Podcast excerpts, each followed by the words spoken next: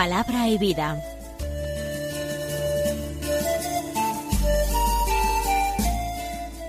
Con el padre Manuel Horta, desde Sevilla.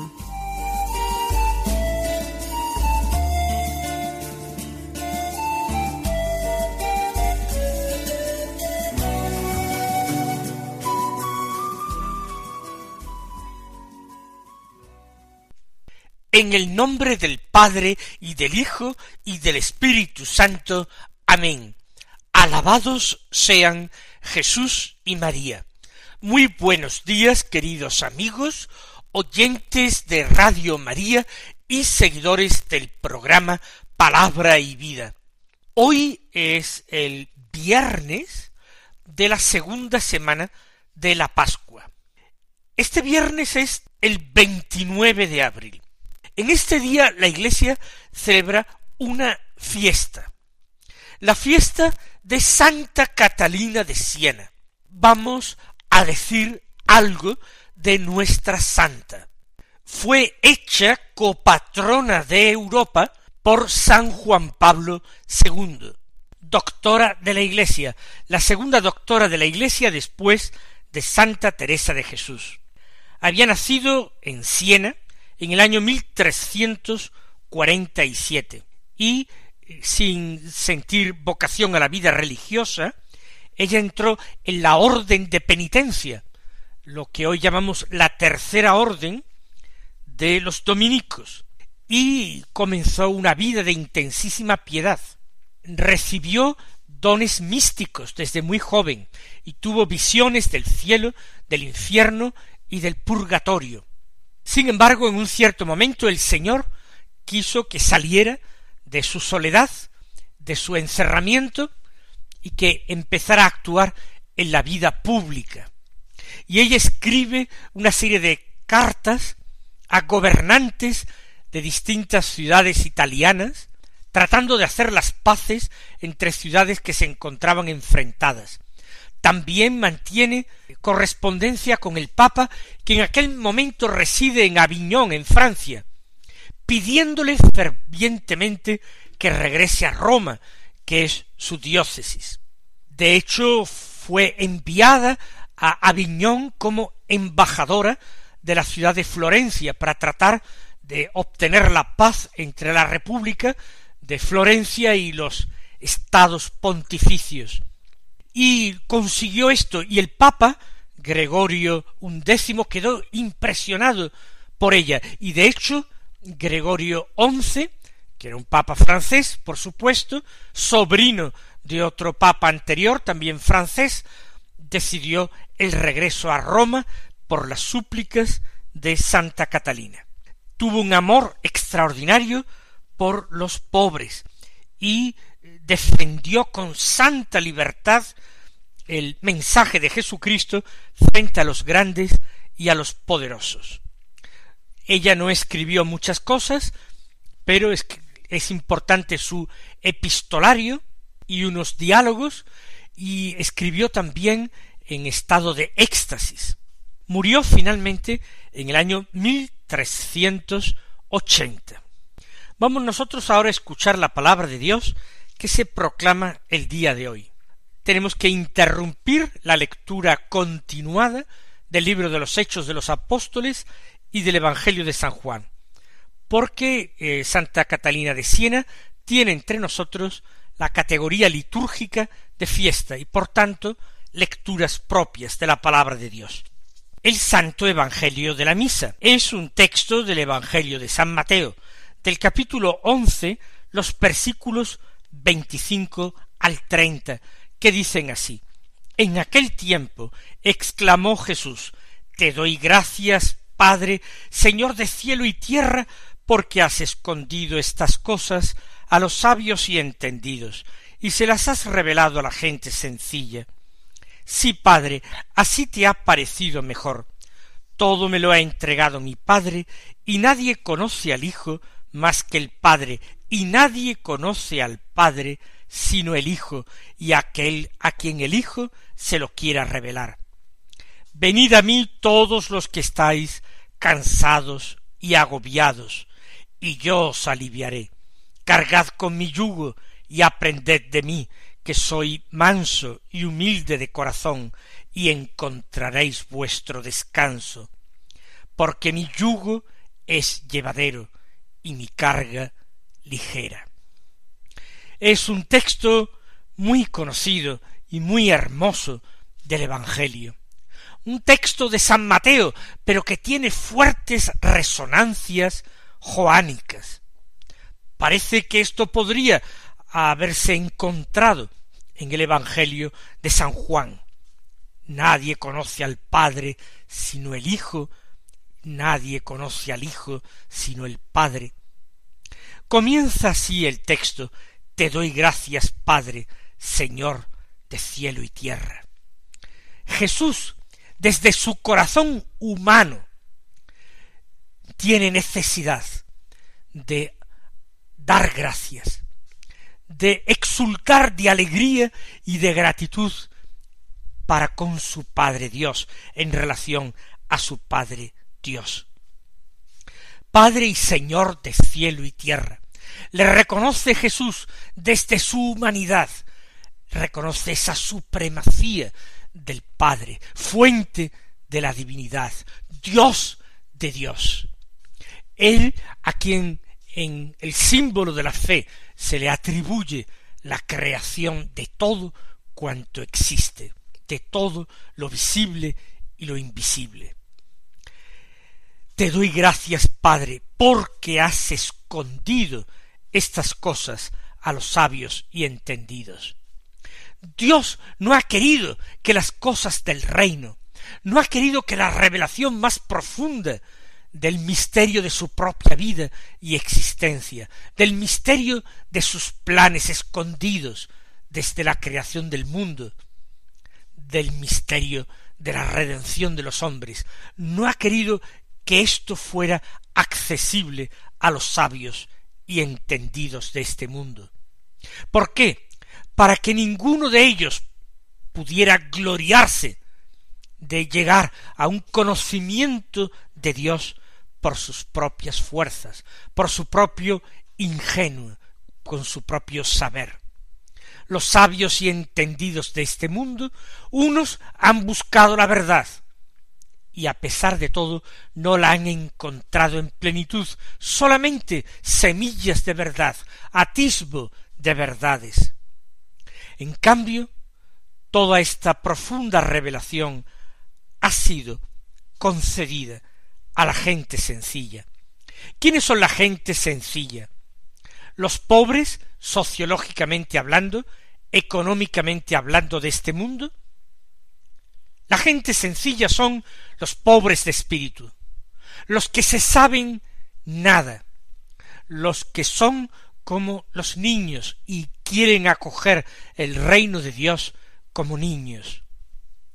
Estos son los sencillos, los que se saben pequeños, incapaces, inútiles, los que fían toda su salvación y su vida y su esperanza a Dios. Tú se las has revelado a la gente sencilla. Sí, Padre, así te ha parecido mejor. Y por eso Jesús, el Verbo encarnado, da gracias al Padre. Qué bien ha hecho Dios las cosas. Qué belleza la de sus planes escondidos.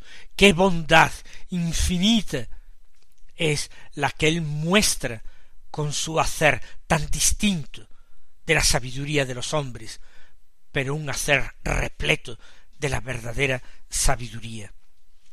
Del fundador de la cartuja San Bruno de Colonia se afirma que su exclamación o jaculatoria preferida era repetir oh bonitas, oh bonitas, es decir, oh bondad, oh bondad. Qué bien ha hecho las cosas Dios. Y repite Jesús, sí, Padre, así te ha parecido mejor. Y ahora el Señor reconoce, orando en voz alta delante de sus discípulos, algo de su relación íntima con el Padre.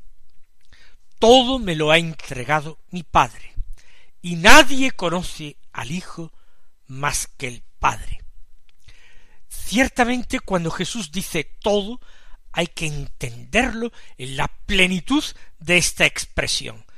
Todo, el universo y los hombres, el pasado, el presente y el futuro. Suyo es el tiempo y la eternidad, como afirmamos nosotros en la bendición del cirio pascual la noche de eh, la vigilia de la resurrección del Señor.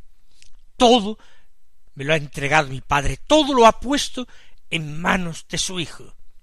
Y nadie lo conoce al Hijo más que el Padre, porque nadie lo ama como el Padre. Por eso lo conoce. Y viceversa, nadie conoce al Padre sino el Hijo, pero también aquel a quien el Hijo se lo quiera revelar. Esa es nuestra esperanza de discípulos de Cristo, que Él se digne hacer revelación en nosotros del Padre, que Él nos incluya en la vida trinitaria, dándonos un conocimiento de Dios que sólo podría tener Dios, sólo el Hijo respecto del Padre. Y termina el Señor con una invitación amplia que nos mueva a la generosidad, a la confianza y al amor. Venid a mí todos los que estáis cansados y agobiados. Quizás en un primer sentido Jesús se refería cansados y agobiados por el cumplimiento de las prescripciones de la ley mosaica, pero nosotros lo podemos entender en un sentido más global. Yo os aliviaré a todos los que tenéis alguna necesidad. Cargad con mi yugo, el yugo de los mandamientos de Cristo, y aprended de mí que soy manso y humilde de corazón, y encontraréis de esta manera vuestro descanso, abandonándonos en Cristo, confiando plenamente en Él, aceptando sus mandamientos, porque mi yugo, dice, es llevadero y mi carga ligera. Así lo creemos, así lo confesamos y así confiamos vivirlo.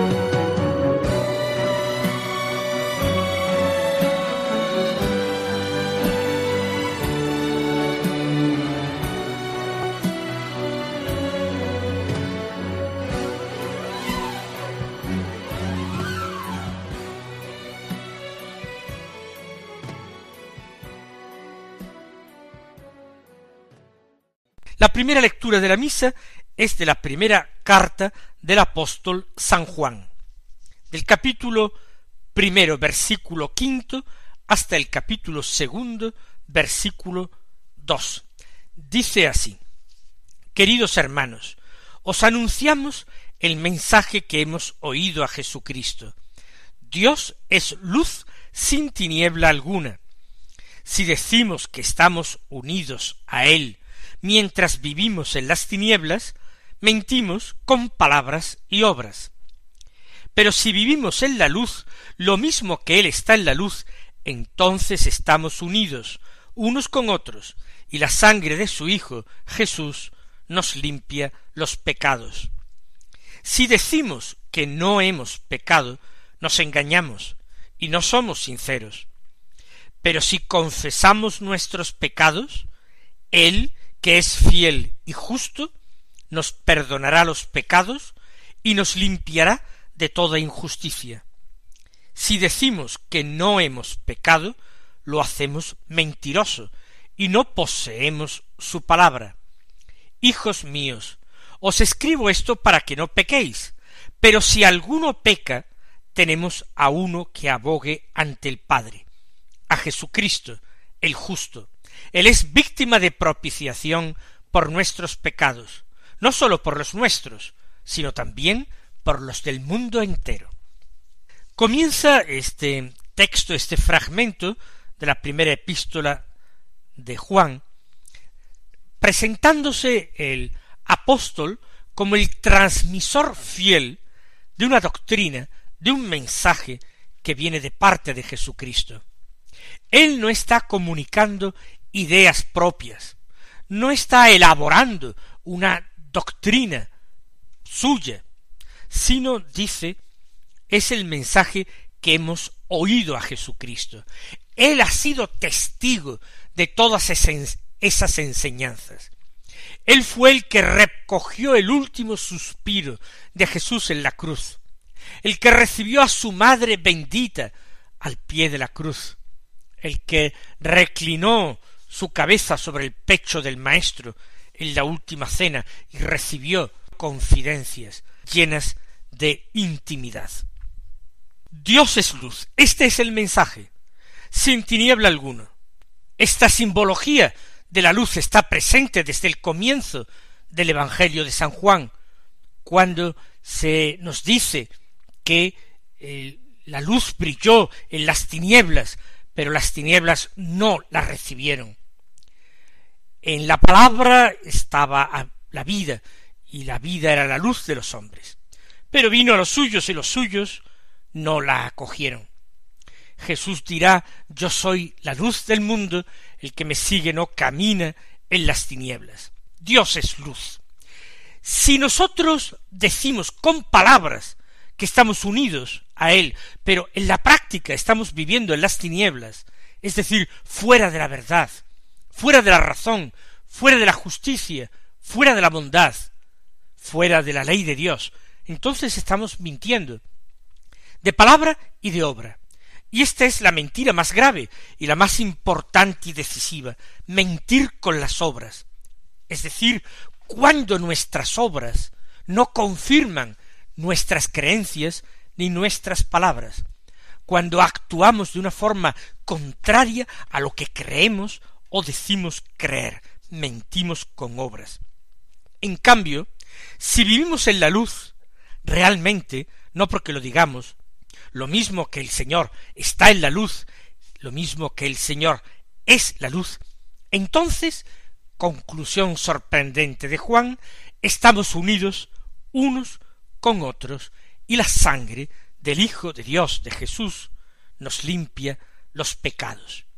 Es decir, vivir en la luz, vivir en Cristo, supone vivir en armonía, vivir el mandamiento del amor fraterno con los prójimos y recibir de esta manera la justificación, el perdón de los pecados. ¿Por qué es importante esto? Juan lo va a decir inmediatamente. Porque no nos vale decir que nosotros no tenemos pecados. Quien dice tal cosa, miente, se engaña. No somos sinceros cuando decimos esto. En cambio, cuando reconocemos nuestros pecados, llenos de humildad, entonces Él, el Señor, que es fiel, que es justo, que es el único inocente, que es el único santo, Él nos perdonará los pecados. Tenemos que reconocerlos, arrepentidos, y con un santo y firme propósito de enmienda. Entonces Él nos perdonará los pecados, nos limpiará de toda injusticia. Y repite Juan que tiene este estilo cíclico en que las mismas ideas son tomadas y retomadas. Si decimos que no hemos pecado, lo hacemos mentiroso a Él. Es una nueva consecuencia, porque Él dice que nosotros somos pecadores. Él nos enseña precisamente a orar a su Padre diciendo perdona nuestras ofensas, porque nosotros hemos ofendido al Señor. La consecuencia es que si decimos que no tenemos pecados, lo hacemos a él mentiroso, porque él nos arguye de pecado. Hijos míos, sigue diciendo Juan, os escribo esto para que no pequéis. Por supuesto, es una exhortación para que no pequéis. Pero si alguno peca, tenemos a uno que aboga ante el Padre, a Jesucristo el justo. Claro que no hay que pecar, pero sí caemos en pecado, por debilidad, por nuestra iniquidad. Vivamos en la confianza, dirijámonos con toda confianza a Él, a Jesucristo, el justo. Él, antes que nuestro juez, quiere ser nuestro abogado. Él, en presencia del Padre, nos defiende, aboga por nosotros. Él es víctima de propiciación por nuestros pecados. Si Él vino a morir en la cruz por esos pecados, ¿cómo podría rechazar a los pecadores? Si por amor a ellos entregó su vida en la cruz. Si hemos pecado, acudamos rápidamente, confiadamente a Él, a nuestro abogado, a nuestra víctima propiciatoria, porque Él murió por nuestros pecados y no sólo por los nuestros, sino por los del mundo entero. Porque, no lo dice Juan, lo decimos nosotros ahora, una sola gota de esa sangre redentora habría bastado para borrar con creces todos los pecados imaginados que podrían haberse cometido en el mundo a lo largo de toda la historia. Jesucristo el justo. Vamos nosotros a tomar en serio esta exhortación de Juan. Exhortación a no pecar, pero exhortación a tener confianza. Exhortación a vivir en la luz, a ser sinceros, a caminar en verdad, pero al mismo tiempo a un sano conocimiento de nosotros mismos que nos lleva a descubrirnos como lo que somos, pecadores que a veces no actúan con coherencia, no viven consecuentemente con aquello que creen. Que el Señor os colme de bendiciones y hasta mañana si Dios quiere.